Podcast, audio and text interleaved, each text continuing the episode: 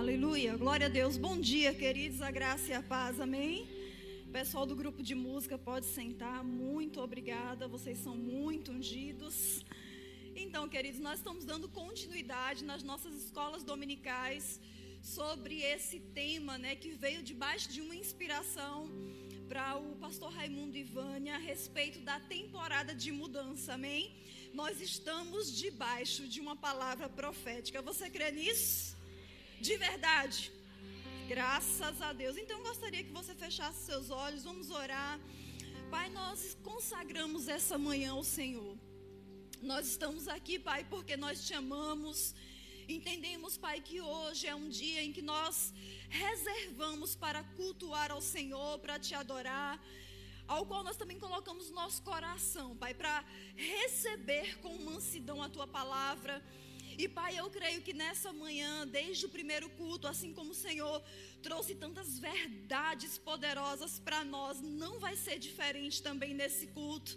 Eu creio que o Senhor tem uma palavra para nós.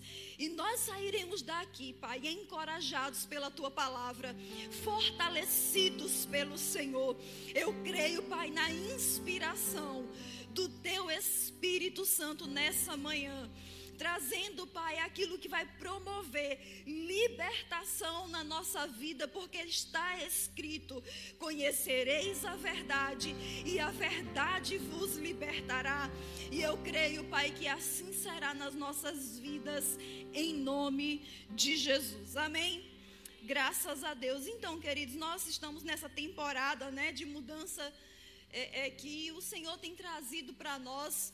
E talvez muitos aqui tenham já os seus testemunhos, né? Eu não sei se você recebeu o áudio nessa sexta-feira, Vânia trazendo uma palavra encorajadora para nós.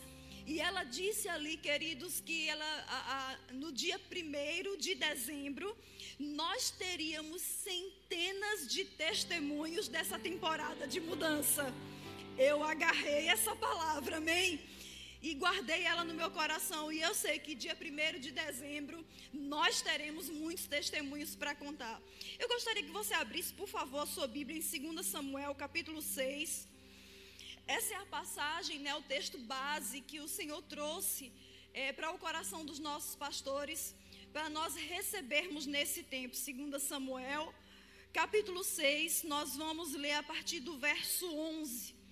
Diz assim, 2 Samuel 6, verso 11 e 12, nós vamos ler, diz: Ficou a arca do Senhor em casa de Obed-Edom, o geteu, três meses, e o Senhor o abençoou e a toda a sua casa. Então avisaram a Davi, dizendo: O Senhor abençoou a casa de Obed-Edom e tudo quanto tem por amor da arca de Deus. Foi, pois, Davi, com alegria, fez subir a arca de Deus da casa de Obed-Edom, a cidade de Davi. Eu sei que já, nós já ouvimos muitas ministrações né, sobre esse texto, e isso traz, queridos, uma verdade para nós hoje. É aquilo que nós temos ouvido muito nesses três meses é a respeito de nós atentarmos, tomarmos consciência da presença de Deus na nossa vida. Vânia falou muito bem sobre isso no primeiro culto, sobre um poder que está em nós para realizarmos coisas em nome do Senhor. E de fato, isso é uma verdade quando consideramos a presença dele. E isso atinge, queridos, todas as áreas da nossa vida. Se a gente observar aqui, diz que ah, quando a arca ela ficou na casa de Obed-edom, nós sabemos a história, Davi estava levando a arca para Jerusalém e ele estava levando ali de qualquer jeito e a presença de Deus, queridos, ela precisa ser considerada de acordo com os princípios da palavra. Amém? E ele estava levando ali a arca de qualquer jeito.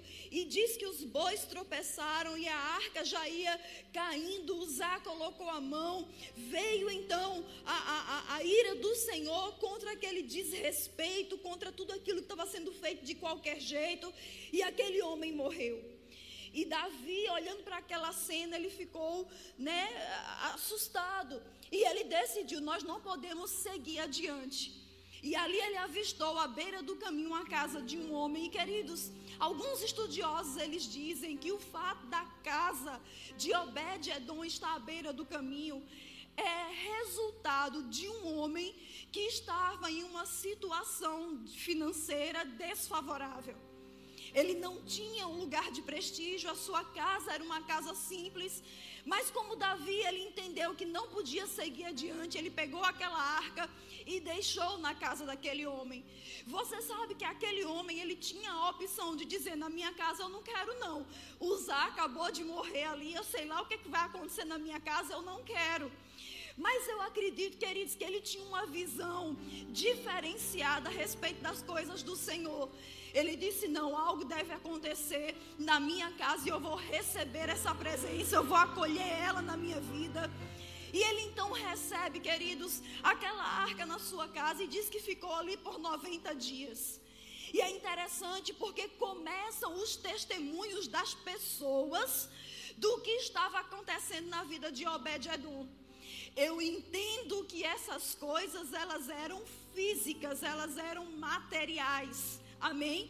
As pessoas começaram a perceber uma mudança na vida daquela família. Alguns estudiosos afirmam que a maior característica da família, da vida de Obed-Edom, chamava-se esterilidade. A sua esposa era estéril, o seu campo era estéril, as suas finanças elas estavam estéreis. Você entende isso?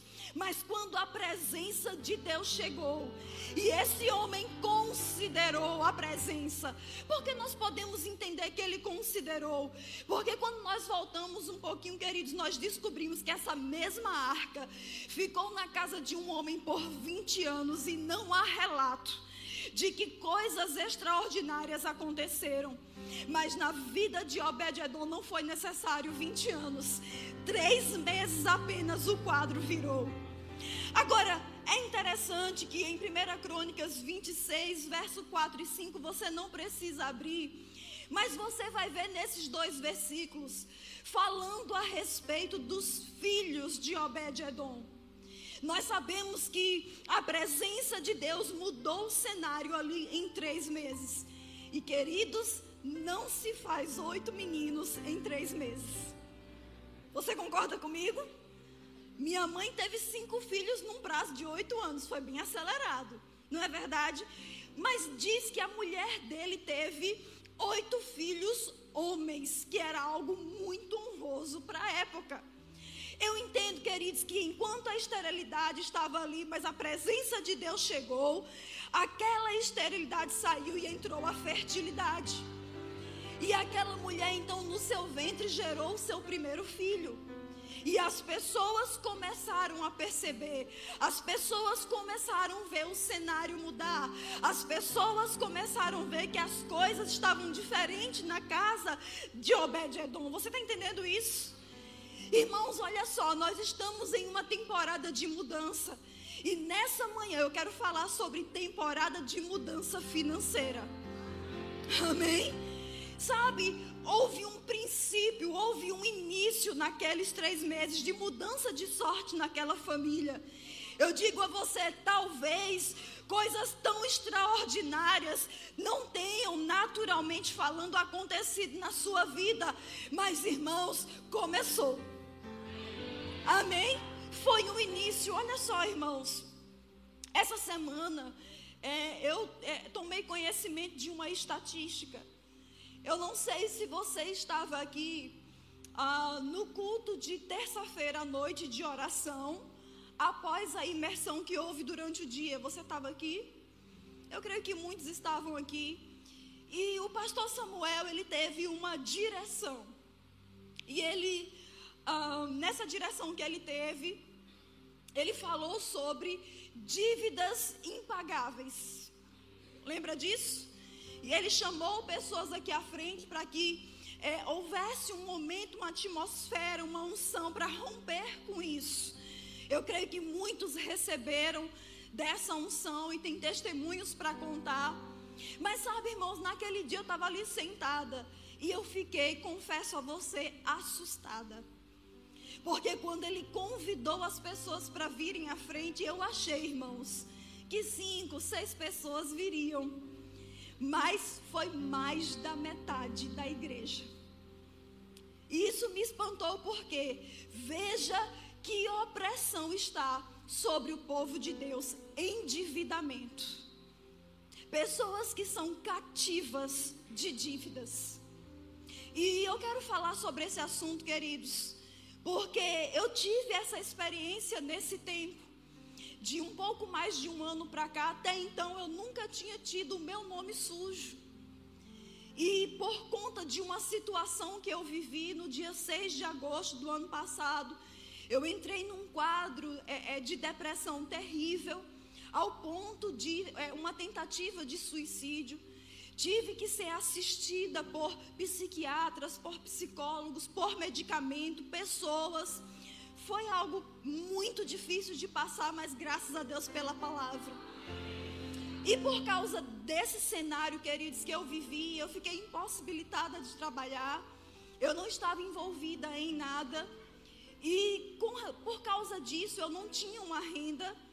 E as dívidas foram juntando porque eu precisava ir para os médicos, eu precisava comprar medicamentos e o custo disso é muito alto. E eu me vi, queridos, após alguns meses, com uma dívida de aproximadamente 25 mil reais. Talvez esse valor para você não seja alto, mas para mim foi muito alto. Primeiro, porque eu não tenho renda fixa. Segundo, porque eu não estava trabalhando. E agora eu me vi dependendo de medicamentos, assistida por a, a, a médicos e com uma dívida gigantesca. Parecia um cenário, queridos, que não tinha como mudar. Mas graças a Deus pelas palavras proféticas que nós recebemos. Irmãos, quantas vezes eu vinha para o culto e eu não entendia nada do que estava sendo dito mas eu recebia no meu espírito daquela unção que estava sendo liberada. Eu acreditava, queridos, que aquela unção despedaçaria esse jugo na minha vida, considerando a presença de Deus. Irmãos, eu cheguei num estágio tão terrível que eu tomava banho, vestia a roupa, tinha esquecido que tinha tomado banho, ia tomar banho de novo. Só para você ter noção um pouquinho do quadro que eu passei. Passei. Amém? E sabe, queridos, me recuperando dessa situação de saúde, me vendo agora fortalecida no Senhor, graças a Deus, não tomo mais nenhum medicamento, estou livre completamente. Amém? E livre de, de, de, de médico e tudo isso, completamente livre, queridos. A palavra me libertou. Mas algo ficou, uma dívida.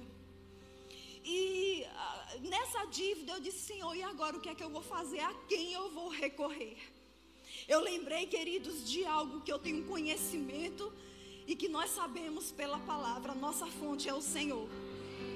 Eu passei a entender, queridos, que a minha fonte não era o rema, a minha fonte não eram as ministrações, a minha fonte, queridos, não era a minha família, não era nada disso, era o Senhor. Tudo isso são canais, mas a fonte é o Senhor. E eu fui buscar ao Senhor, queridos. Deixa eu falar sobre uma estatística para você, para você entender porque eu estou falando essas coisas. Nessa semana eu tomei dado, né, disso. Diz que o Brasil hoje possui 68 milhões e 400 mil endividados com o nome sujo. É um percentual muito alto, você concorda? Só no mês de setembro foram adicionados a esse número 420 mil novos endividados. Olha que cenário terrível, amém? E de acordo com essa pesquisa, o principal fator desse endividamento é o desemprego. É o fato das pessoas não terem uma renda, ok? E os mais impactados pelo desemprego são os jovens até 30 anos e mulheres na idade geral. Isso é uma estatística, ok? Feita pelo próprio Serasa. Você está entendendo isso? Quais são os principais geradores de dívida? Cartão de crédito. Veja bem, diz que a maioria das dívidas são realizadas em supermercados para compra do dia a dia. Eu não sei se dói no seu coração, queridos, mas dói, mas dói no meu. De saber que uma pessoa não tem renda para comprar comida e por causa disso coloca no cartão. Chega a data do vencimento do cartão, essa pessoa não tem como pagar e nós sabemos o que é juros de cartão. Agora, é, minha mãe ela dizia uma coisa muito interessante. Ela dizia assim: olha, pagar juros é dar dízimo ao diabo. E tem muita gente dando dízimo ao diabo através de juros. Você está aqui hoje pela manhã? Você está com carinha de assustado, mas as coisas vão melhorar. Fica tranquilo, tá bom?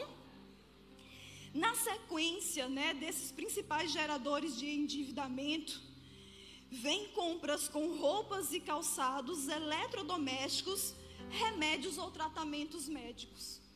Então nós temos aqui, queridos, uma estatística que diz que mais de 68 milhões de pessoas no Brasil estão endividadas. E aí você pode parar e pensar: "Ah, Haline, mas é assim mesmo, é desse jeito mesmo, é dessa forma mesmo". Sabe, queridos, isso aqui é uma realidade para o mundo. Não deve ser para nós. Veja bem, o impacto emocional, de acordo com essa pesquisa, do endividamento na vida dessas pessoas. 83% dessas pessoas disseram que têm dificuldade para dormir por causa das dívidas. 78% têm surto de pensamentos negativos. 74% têm dificuldade de concentração em tarefas diárias. E 62% sentiram o impacto no relacionamento conjugal. Olhando para tudo isso, toda essa estatística, tudo que eles entenderam como uma verdade, nós precisamos, queridos, mais do que nunca, assumirmos a consciência de que possuímos a presença de Deus. Sabe, eu pude experimentar de uma mudança de cenário, de uma mudança de quadro. Eu decidi, queridos, que eu queria ter o meu nome limpo e eu voltaria a ter o meu nome limpo. Eu, eu decidi que eu iria pagar essa dívida. Eu lembro que foi mais ou menos entre março e abril. Eu me sentei na minha casa e eu fui fazer um planejamento. Sabe, é muito bom quando a gente ouve: olha, você vai ser um milionário. Oh, aleluia, eu recebo. Mas o, como temos administrado o que temos hoje? Se não sabemos administrar o pouco, Deus não vai nos colocar sobre o muito, porque Ele não é irresponsável com as nossas vidas. E eu precisava de um planejamento em primeiro lugar. E queridos, parecia ser uma loucura. Como é que você planeja pagamento de dívida se você não tem renda? Irmãos, eu posso não ter renda, mas eu tenho o Senhor. Você entende? E eu comecei a estabelecer ali metas do que eu precisava fazer. E saiba, queridos, que em uma época como essa, se você está debaixo de uma pressão dessa, existem coisas que você precisa começar a renunciar. Teve coisas que eu precisei renunciar. Teve coisas que eu precisei abrir mão. Irmãos, esse ano eu dei aula no Rema com roupa emprestada, com roupa doada. E tá tudo bem. Isso é uma fase. Eu não poderia, queridos, porque eu ia dar aula. Ai, eu preciso de roupa nova. Pegar um cartão de crédito, feito uma louca ir no shopping comprar roupa. Não. Isso é falta de sabedoria. Eu comecei primeiro, queridos, a cortar gastos. Se você tem dívidas, a primeira coisa que você precisa fazer é cortar certos gastos. Misericórdia, irmãos, se não for dessa forma, queridos, existe a probabilidade de você não sair desse endividamento. Não, Deus vai perdoar as minhas dívidas. Algo vai acontecer, queridos. Até quando eu e você vamos viver de apagar fogo? Em setembro, quando começou essa palavra de temporada de mudança, eu agarrei ela e eu tomei posse dessa palavra para essa área da minha vida. E eu lembro, irmãos, que nesse mês de setembro, uma das dívidas, eu não sei o que aconteceu até hoje. Eu entro lá no site E diz lá, dívida, zero reais. Eu achei que era erro do sistema. Eu entrei várias vezes. Vários dias diferentes. O resultado sendo o mesmo. Entende? Vamos experimentar de coisas como essa? Vamos. Mas não é sempre assim, queridos. Existe algo que eu e você nós precisamos fazer. Deixa eu falar algo para você. Você pode estar um pouco assustado com as palavras que eu estou falando aqui, mas isso vai te libertar hoje. Não queira, querido, chegar o final desse ano debaixo dessa opressão chamada dívida. Você está comigo aqui? Porque lá em março, abril, eu decidi até dezembro. Todas essas dívidas estão pagas. E, irmão, deixa eu falar uma coisa: eu não atraso uma conta pessoal minha. Eu moro sozinha. Além de não atrasar, eu tenho pago essa dívida e ela já está quase quitada. Mas tudo isso veio de um posicionamento. Eu tenho consciência da presença de Deus? Tenho. Eu tenho consciência, queridos, que toda a riqueza dessa terra pertence a Ele? Tenho. Mas existem responsabilidades que são minhas. Como eu disse a você, queridos, Obed-Edom, ele poderia ter dito a Davi: Não, eu não quero arca aqui na minha casa, procure outra pessoa. Ele teve que tomar uma decisão naquele momento e ele decidiu acolher a presença, e ele decidiu crer naquela presença. Queridos, decida não só receber, acolher essa presença na tua vida, mas decida, queridos, considerar ela na totalidade da tua vida. Pergunte, Senhor, quais são as instruções que o Senhor tem para que eu saia desse endividamento. Planejamento, queridos, é bíblico. Deixa eu falar uma coisa para você que eu aprendi nesse tempo. O diabo, ele pode até me dizer que eu não posso comprar algo, mas eu tenho uma resposta para ele, eu posso orar. Agora tem uma coisa, queridos, que o diabo não pode me dizer nesse tempo. Ele não pode me dizer, você não pode ofertar. Porque esse foi um princípio que eu não abri mão. Queridos, eu fui fazer as contas.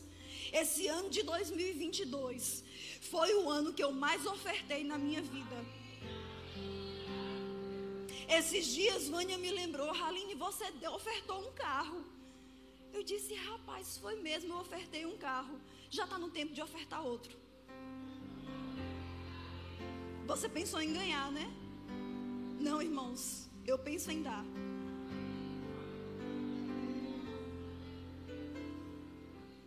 Oh, aleluia. Veja, irmãos, não deixe que uma estatística do mundo como essa domine a tua vida. Dizendo, ah, as coisas são assim mesmo, é desse jeito mesmo, vai ser tudo dessa forma. Não, queridos, quando a gente se posiciona, o cenário muda o quadro ele muda. Você está comigo aqui? Vai comigo, por favor, lá para o primeiro livro de Reis, capítulo 18.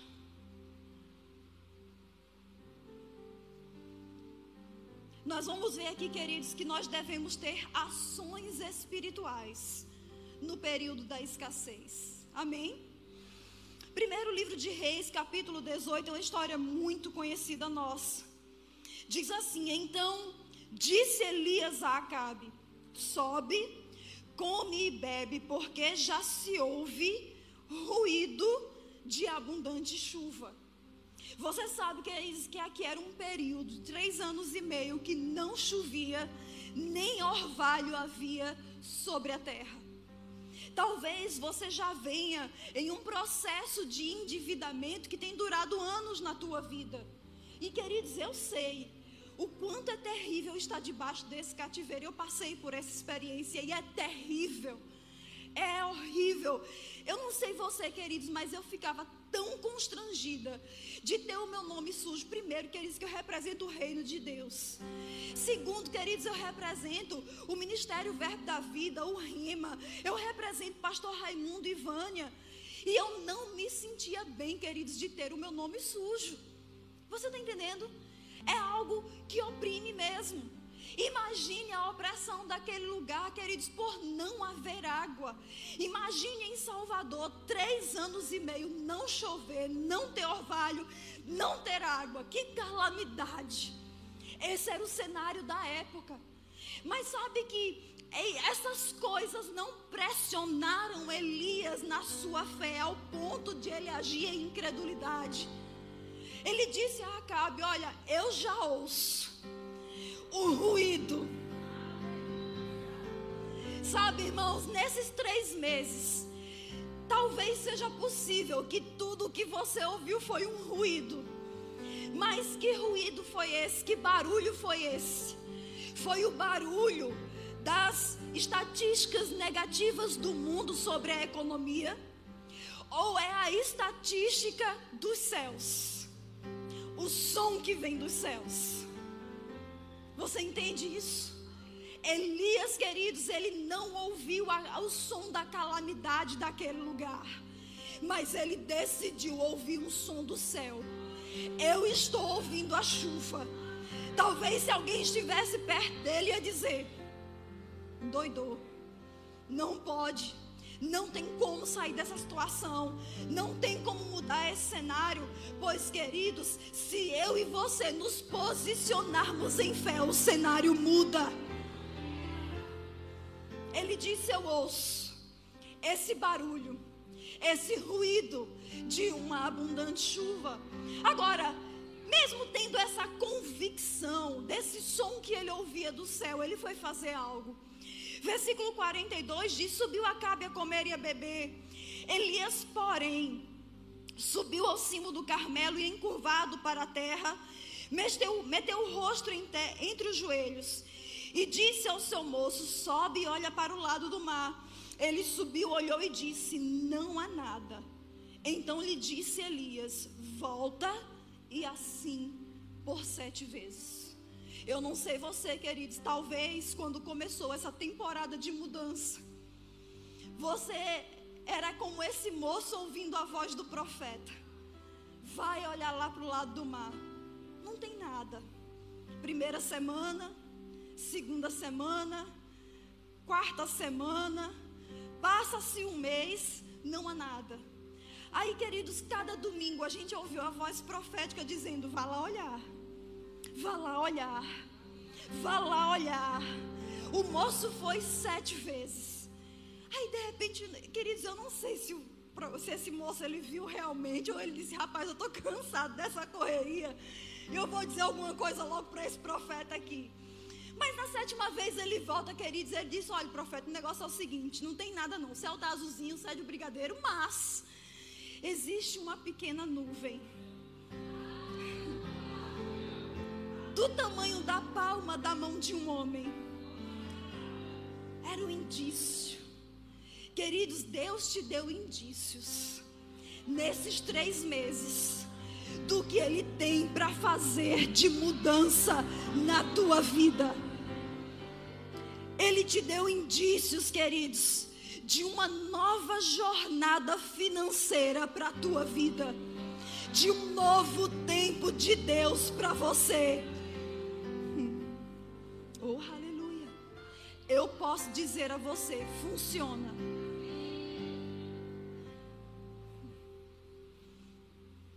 Vamos continuar no texto. 44. A sétima vez disse: Eis que se levanta do mar uma nuvem pequena como a palma da mão do homem. Então disse ele: Sobe e dize a Acabe: Aparelha o teu carro e desce, para que a chuva não te detenha. Dentre pouco os céus se enegreceram com nuvens e ventos e caiu grande chuva. A versão, a mensagem desse verso 45 diz assim: Foi tudo muito rápido.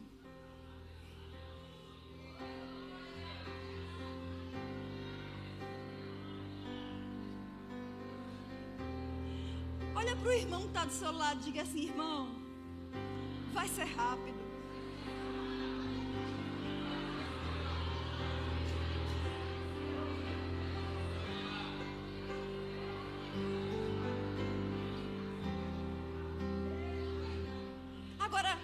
Seja um profeta de Deus para o seu irmão. Pega o dedo aí de profeta. Aponta agora para ele. E diga a ele: Assim diz o Senhor, para ficar bem profeta. Vai ser rápido.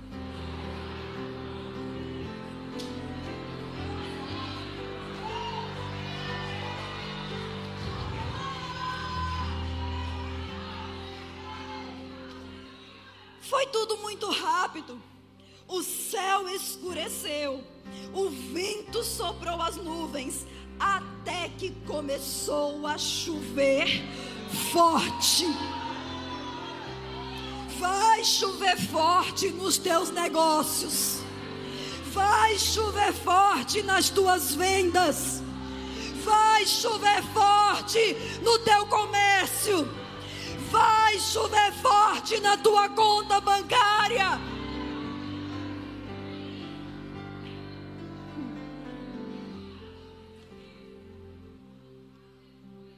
Abre sua Bíblia aí, por favor. A gente está pertinho de encerrar. O pessoal da, do grupo de música, se puder vir, vai ser bom.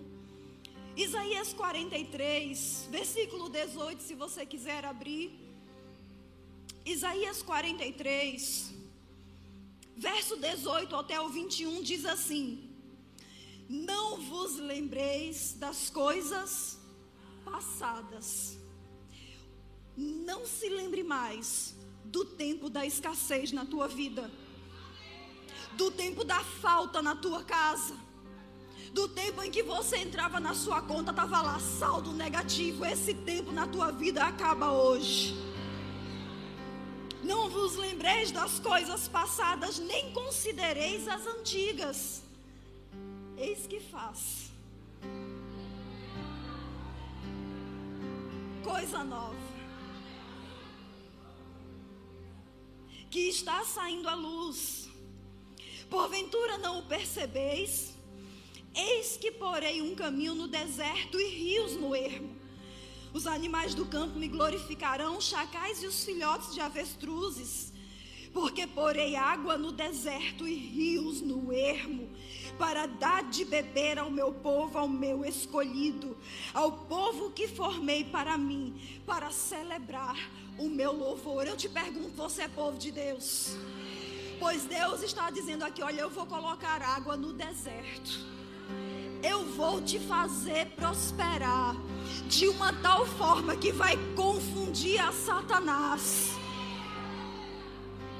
Irmão, se eu for sentar, pegar a calculadora e calcular como foi esse ano na minha vida, a conta não bate, não fecha não fecha. Mas eu vi intervenções de Deus todo ano. A boa mão do Senhor, ela esteve sobre mim em todo o tempo. Sabe o que é isso? Água no deserto. Eu acho que você não está entendendo muito, não. Sabe, irmãos, talvez você esteja aí parado pensando agora, Haline, eu estou nesse quadro de endividamento mesmo. Estou debaixo dessa pressão financeira e realmente eu não sei nem o que fazer, não sei nem qual é o primeiro passo que eu vou dar. Sabe, irmãos, eu quero dizer algo para você. Nunca abra mão dos princípios da palavra. Vânia falou aqui no primeiro culto a respeito de nós honrarmos a, a palavra no que diz respeito aos dízimos. Irmãos, eu sou fiel nos dízimos. Eu sou fiel. Pode vir um real para minha mão, como pode vir cem mil. Eu sou fiel no dízimo. E também, irmãos, você não pode deixar de ofertar. Deixa eu dizer algo para você. Semana passada surgiu a oportunidade de eu ir para Aracaju. E eu tenho parente lá, tenho dois irmãos lá, tenho cinco sobrinhos lá. E como eu falei para você que eu estou dentro de um planejamento financeiro. Amém? É bíblico, não é pecado. Eu disse, meu Deus, eu vou para a casa dos meus irmãos, eu vou ver os meus sobrinhos e eu não vou levar nada. Sabe, irmãos, minha irmã, ela brinca comigo dizendo, né? Toda vez que eu viajo para ver a minha família, eu sempre gosto de honrar eles com presentes. E ela diz: Você é Papai Noel. Ela brinca comigo dizendo que eu sou Papai Noel.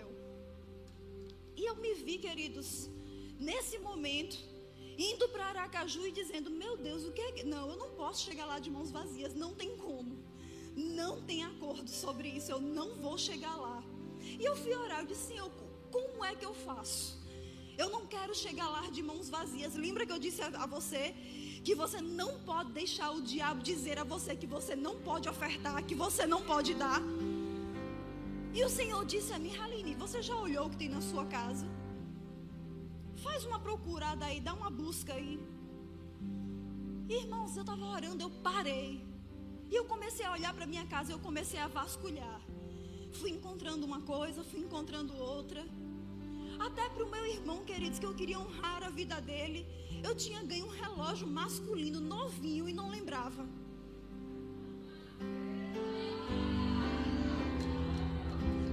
Falta semente na mão daquele que semeia.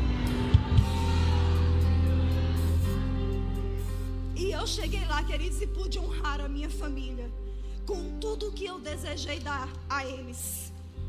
Você está entendendo? Sempre que a gente se coloca no coração, o diabo, não, você não pode ofertar. Não, você não pode ofertar nessa reforma aí da fachada da igreja. Você não tem, você vai deixar o diabo dizer isso a você? Eu não sei você, queridos, mas eu vou ser uma das ofertantes da cota de mil reais. Misericórdia, me aguarde. Você entende? É um posicionamento, queridos. E eu digo a você: Deus, Ele abre as portas e as coisas acontecem. Sabe uma coisa que eu tenho aprendido com Vânia? E eu vou encerrar mesmo, ok? Uma coisa eu tenho aprendido com Vânia. Ela sempre costuma dizer que os sinais precisam acompanhar a palavra. E os sinais precisam acompanhar essa palavra de hoje. E eu quero que você faça algo, queridos, inspirado pelo Espírito Santo. Assim como Deus me diz, procure na sua casa o que você pode dar, você vai procurar aí agora. O que é que você pode ofertar? Seja um dinheiro, seja um brinco, seja um anel, seja uma caneta, seja o botão da camisa.